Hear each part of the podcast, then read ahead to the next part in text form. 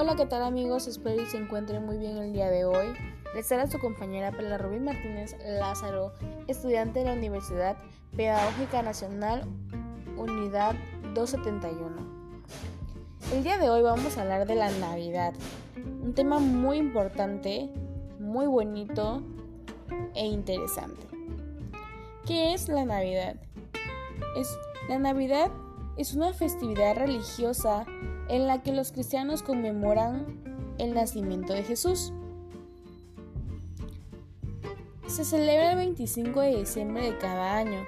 De hecho, la palabra Navidad como tal procede del latín nativitas o nativatis, que significa nacimiento. Actualmente la Navidad se celebra en muchos lugares y de formas muy distintas.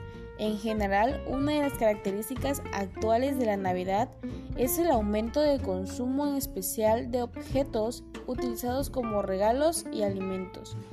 Desde el punto de vista cristiano, no obstante, se considera que este no es el significado auténtico de la Navidad. El significado de la Navidad, muy por el contrario, responde a manifestación de ciertos valores humanos que durante el año se mantienen más o menos en el olvido por algunas personas.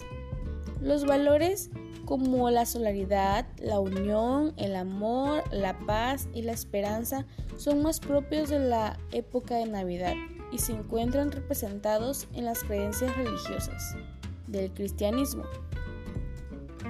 Podemos decir que la Navidad no se trata de regalos, de la comida, de las fiestas enormes.